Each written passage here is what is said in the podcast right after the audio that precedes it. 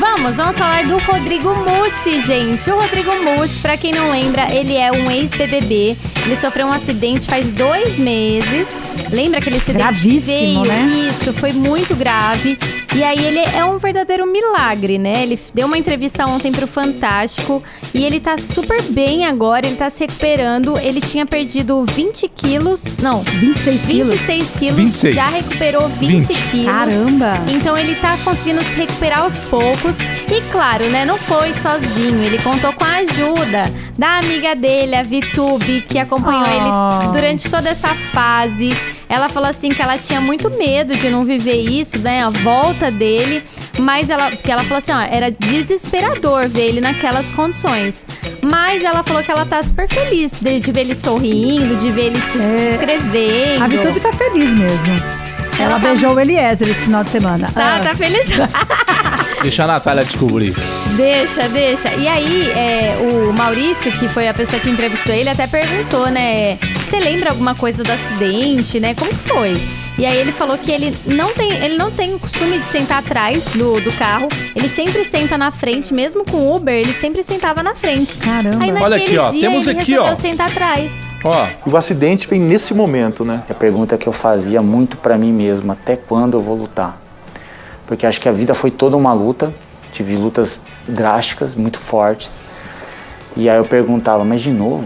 É, essa parte aí que ele, que ele fala sobre luta é porque ele teve uma infância muito difícil. Ele contou sobre um abuso sexual que ele, que ele sofreu na época. Eita. Os pais dele também viviam brigando, eles brigavam na frente dele, da, da irmã dele e tudo mais.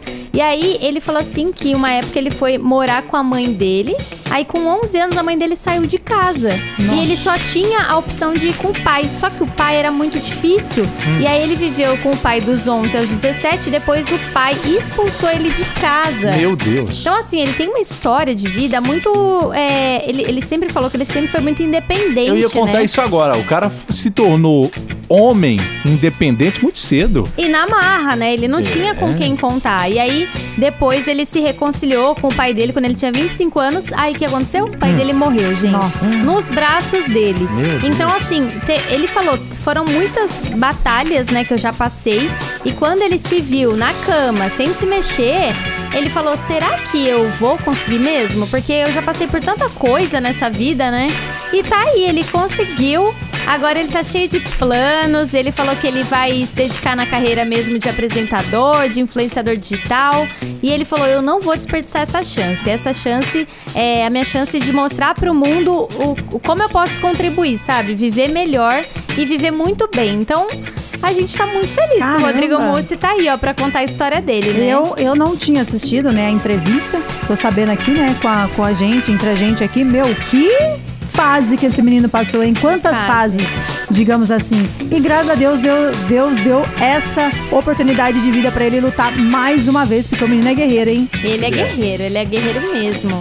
Mas Merece, que bom, né, merece gente? todo sucesso, né? Merece. E independente onde ele esteja aí apresentando, a gente vai estar sempre de olho nele, sempre fofocando dele aqui no Tamo Junto. Boa! Tamo junto na Band FM. Band FM.